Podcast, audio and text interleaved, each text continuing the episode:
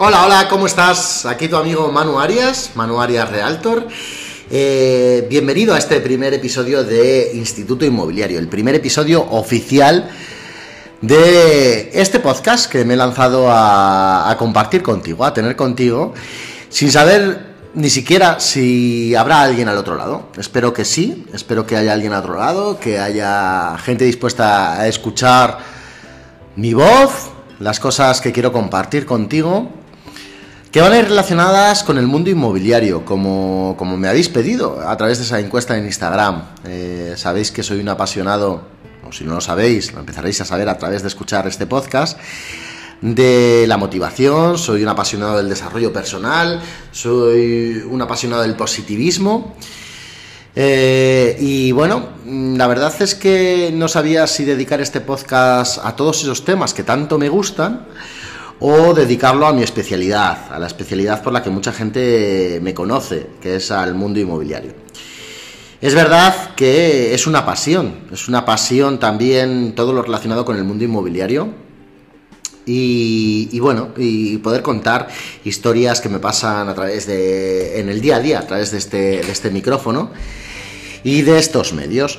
Bueno, sabéis que este podcast lo podéis encontrar en todos, en todas las plataformas de podcast, en todas, en Spotify, en Apple Podcast, Em, en Anchor, en Evox, en bastantes, en bastantes lugares.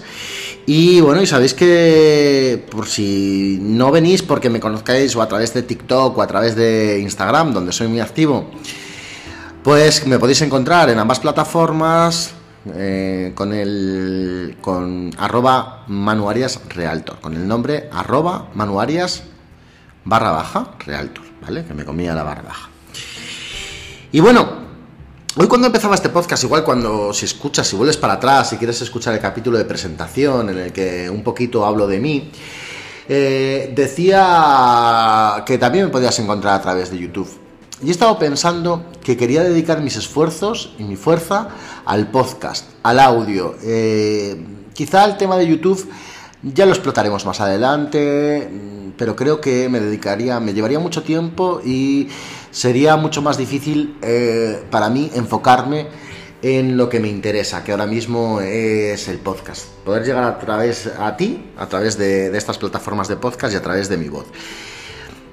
Los que me conocéis los que me conozcáis anteriormente, anterior al mundo inmobiliario, sabéis que con 18 años tuve el placer, el honor de trabajar en la radio.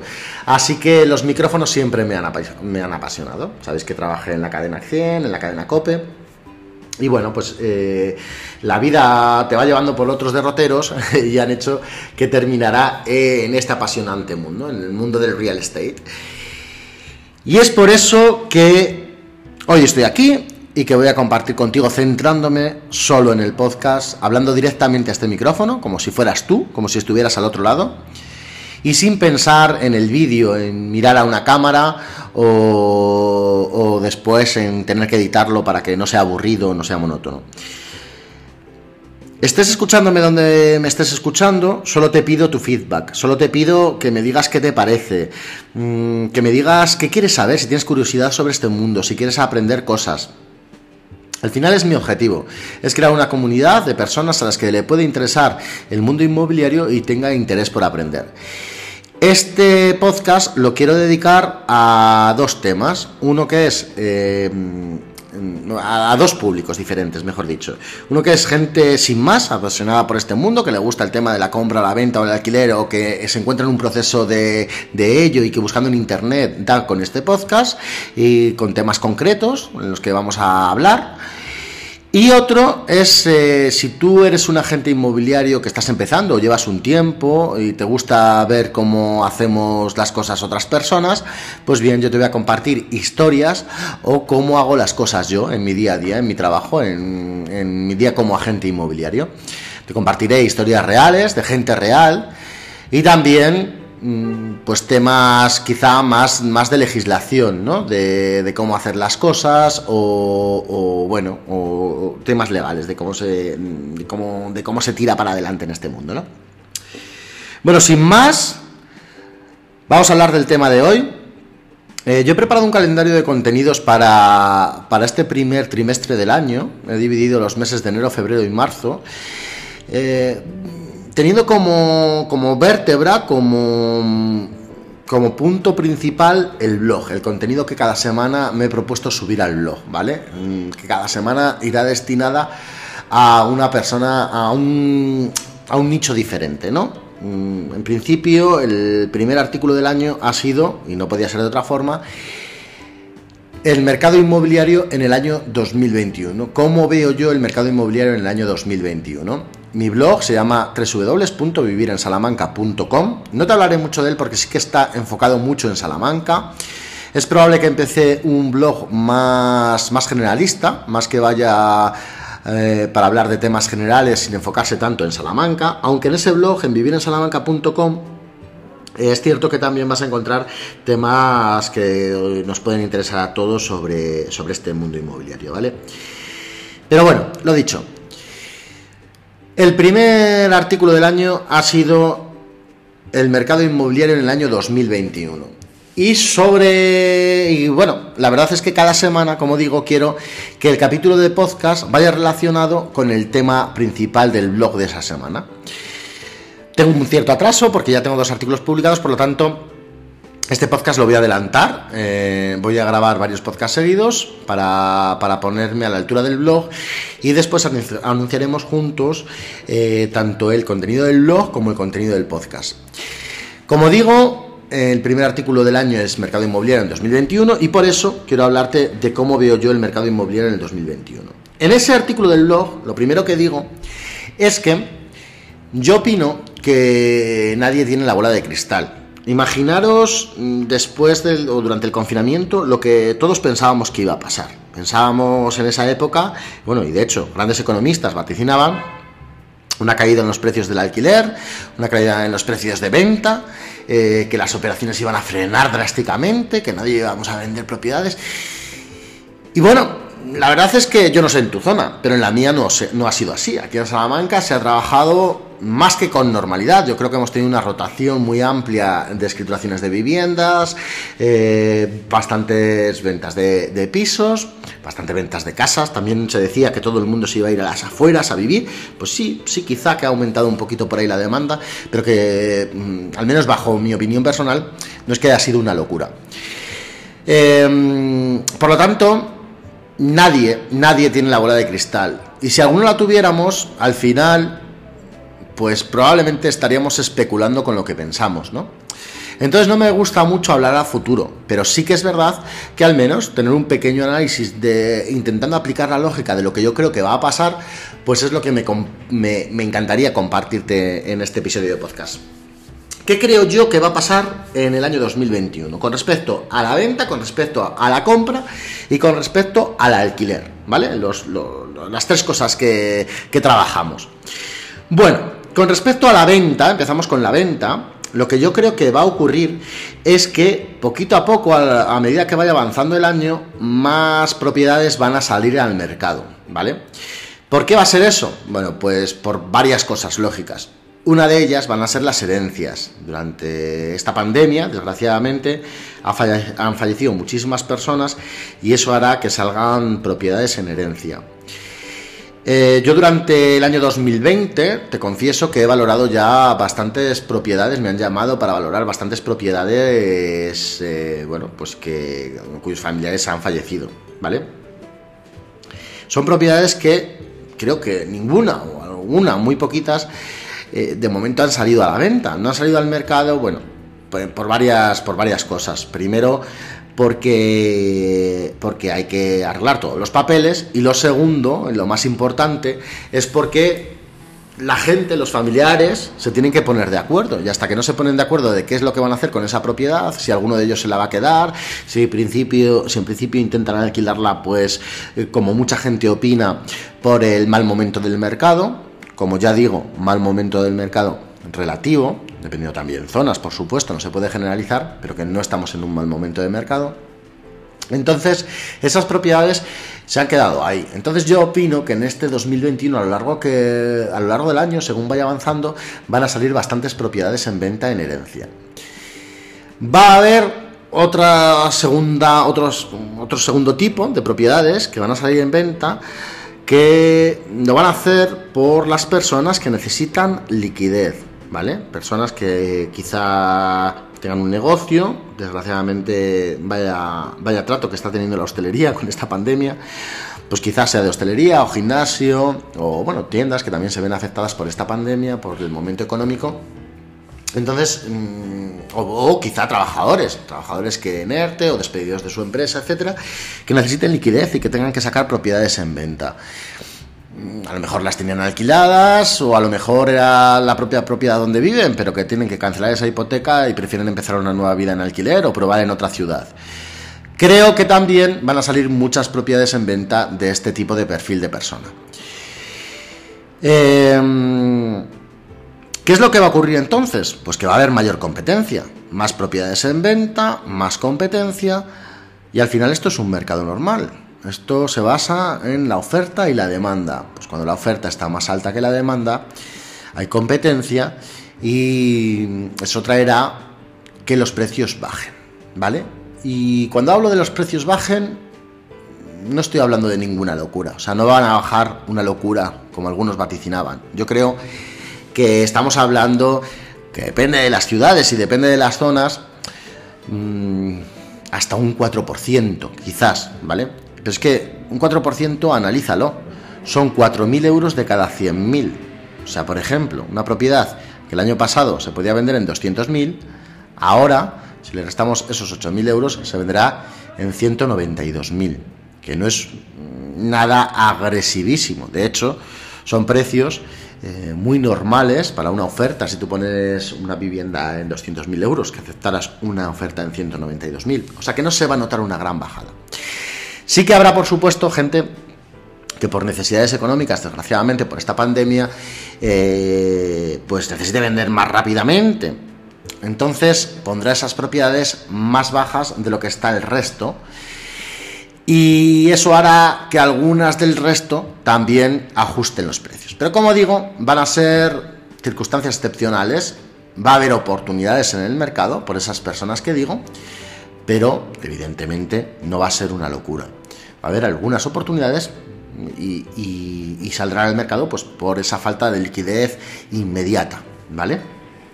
Y ese es mi pronóstico en cuanto a la venta. Más propiedades en venta, más oferta, poca bajada de precio y alguna oportunidad en el mercado. Eso es lo que opino. Evidentemente lo que sí creo que de momento, durante el año 2021, no va a haber subidas de precio. Bueno, me encantaría escuchar este audio en el a primeros del 2022, este podcast, y, y ver qué es lo que realmente ocurre. Pero bueno, de momento eso es lo que opino. Vamos a hablar con respecto a la compra. ¿Qué es lo que opino que va a ocurrir con la compra? Vale. Para ello, lo primero que vamos a analizar son los bancos, ¿vale? Creo que los bancos tienen una tendencia que viene arropada por la ley hipotecaria del 2019, la ley hipotecaria que se aprobó en el 2019, y, la tendencia de los bancos es la siguiente, que cada vez quieren financiar importes más altos, no les interesa financiar importes bajos, ya que la ley hipotecaria les obliga a pagar los gastos de la hipoteca. Entonces, si financian importes bajos, eh, no, no sacarán o no verán rentable o no rentabilizarán hasta un largo plazo lo que les va a suponer los gastos que tienen que pagar mm, de la concesión de la hipoteca al, comprador, ¿vale? Eh, entonces, yo lo que opino, y sobre todo, y otro punto, van a tener mucho miedo de que las, de que las personas pierdan su trabajo o cierren su negocio, mm, van a dar muchos problemas a los autónomos para comprar, y ya no te digo nada si son autónomos de hostelería o de sectores tan, tan afectados como la hostelería. Eh, y lo segundo que se van a querer garantizar, pues es que las propiedades eh, las garantías, al final lo que ellos llaman garantía, que son las propiedades que hipotecan, estén perfectas. Van a revisar la documentación como nunca. Es un efecto que se viene haciendo ya este año. No quieren tener ningún problema ni ningún mínimo aspecto que les pueda traer algún problema si al final ellos van a tener que tirar de la hipoteca. Entonces creo que bueno, ya se viene obligando por parte del Banco de España que se financie como máximo el 80% del valor de compra, pues los bancos van a ser todavía mucho más tajantes con esto para no para, para tener sus espaldas bien cubiertas y no crear crisis financieras.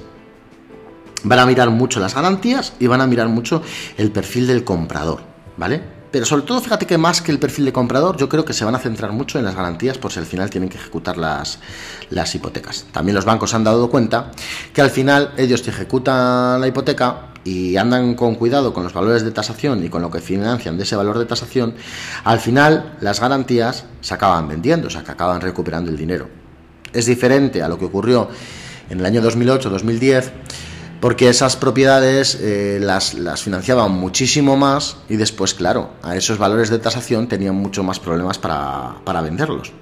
Ahora ya, como se impone la regla del 80%, se impone la regla de, de, que, bueno, pues las tasadoras también están, están ajustando y todo eso, pues al final tienen más fácil en el día de mañana recuperar el dinero que han invertido con cada propiedad. Pero eso sí, van a querer que las garantías estén bien, bien, bien cubiertos.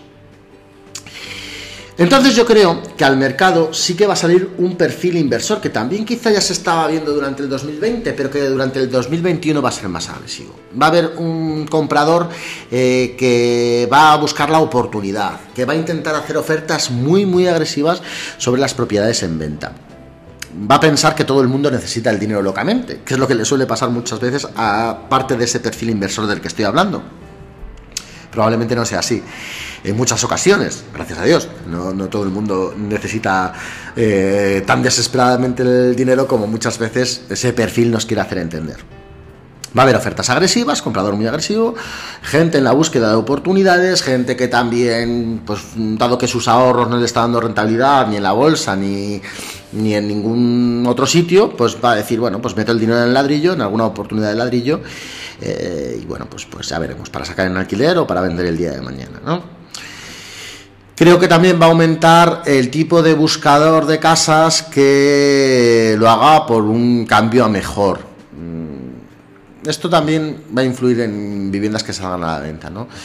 Esa gente que, ya ha ocurrido en el año 2020, eh, gente que se ha dado cuenta de que su casa es su núcleo, que es ahí donde se refugia y que al final no estaba contento con el lugar donde vivía. De hecho, en el año 2020, te hablo a nivel Salamanca ahora mismo, pero bueno, yo creo que esto ha ocurrido en más ciudades, han aumentado considerablemente el número de reformas, ¿no? Pues eh, parece que nos hemos mirado hacia adentro, hemos visto que nuestro núcleo es nuestra casa y eso va a hacer que haya pues gente que quiera cambiar, porque ha visto que no vive en el lugar de sus sueños, no vive en el lugar donde se ve viviendo en un futuro. Así que habrá un comprador de mejora también, que busque unas ciertas características de mejora eh, para toda esa gente, aquí en Salamanca no lo vemos tanto, pero para toda esa gente que trabaje el tema, el tema extranjero inversor, bueno, de momento el tema costa, sobre todo, yo creo que de momento no tanto, pero se recuperará más adelante. Y lo que sí que creo es que va a haber menos gente joven, menos gente joven eh, que compra su primera vivienda. Pues ¿por qué? Pues porque quizá vea que no es el momento, porque quizás sugestionados por su alrededor diga que espere a ver si encuentra oportunidades.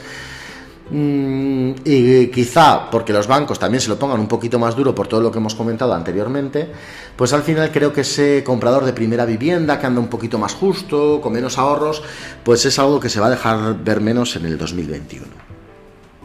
Y luego por último vamos a hablar del mercado del alquiler. Eh, el 2020 el COVID ha marcado un punto de inflexión, los alquileres mm, no dejaban de subir.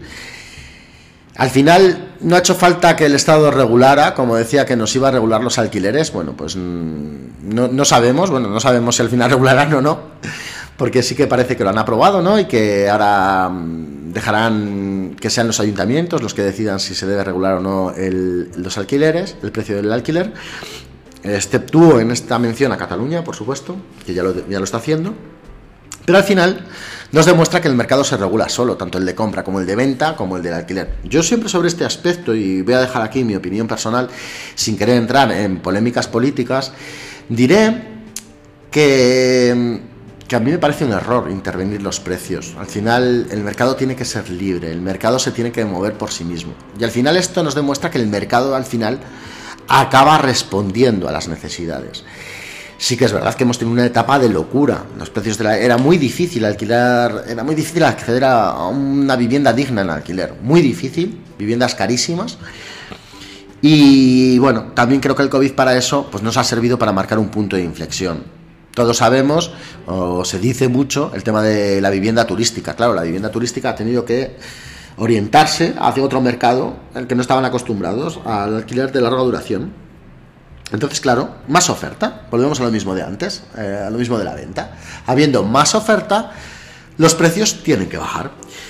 Em, la bajada del alquiler, considero que sí, considero que el primer semestre va a seguir bajando el alquiler, pero también creo que a partir del verano del segundo semestre, y todo esto puede tener que ver con la vacuna, eh, todo esto tiene que ver con la normalización, pues al final sí que el alquiler volverá como a estabilizarse y empezará poquito a poquito otra vez a seguir subiendo. Pero será muy poquito a poquito, no va a ser ninguna locura. Ese es mi punto de vista. ¿Por qué opino lo de la segunda mitad del año? Bueno, al final yo creo que lo que también hemos, aparte de, de, que hay más oferta por el tema de los apartamentos turísticos, de la vivienda turística, eh, también menos movilidad entre las ciudades, menos contrataciones, entonces eso todo hace pues que haya menos gente buscando en las ciudades pisos de alquiler, ¿no? Y pues eso, más oferta, menos, eh, menos demanda, pues por eso los precios han bajado. ¿Qué ocurrirá?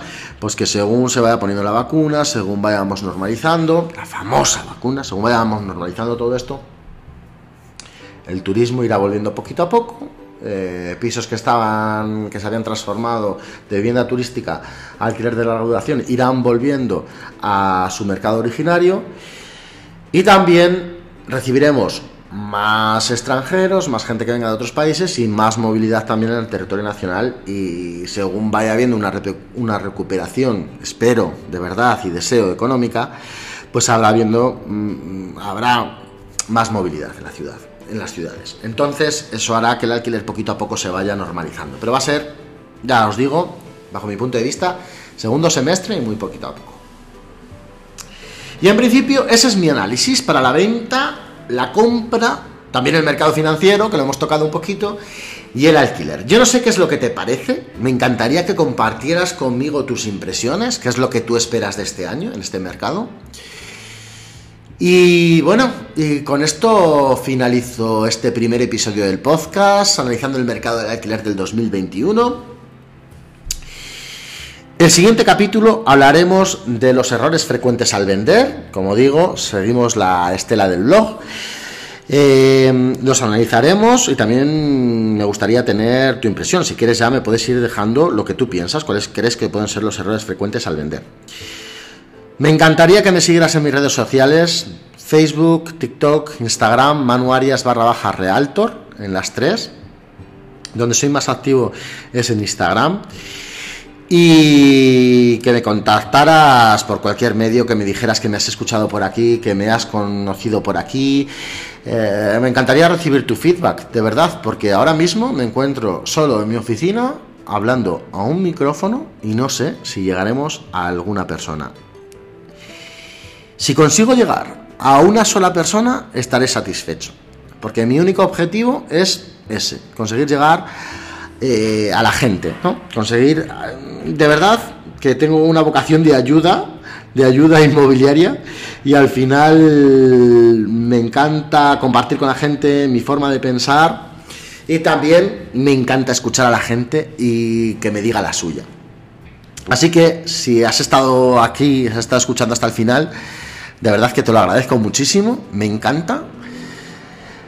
Y nada, solamente eso, pedirte tu feedback, que me sigas en las redes sociales y que seguimos en contacto. Este instituto inmobiliario está hecho para ti. Nos vemos.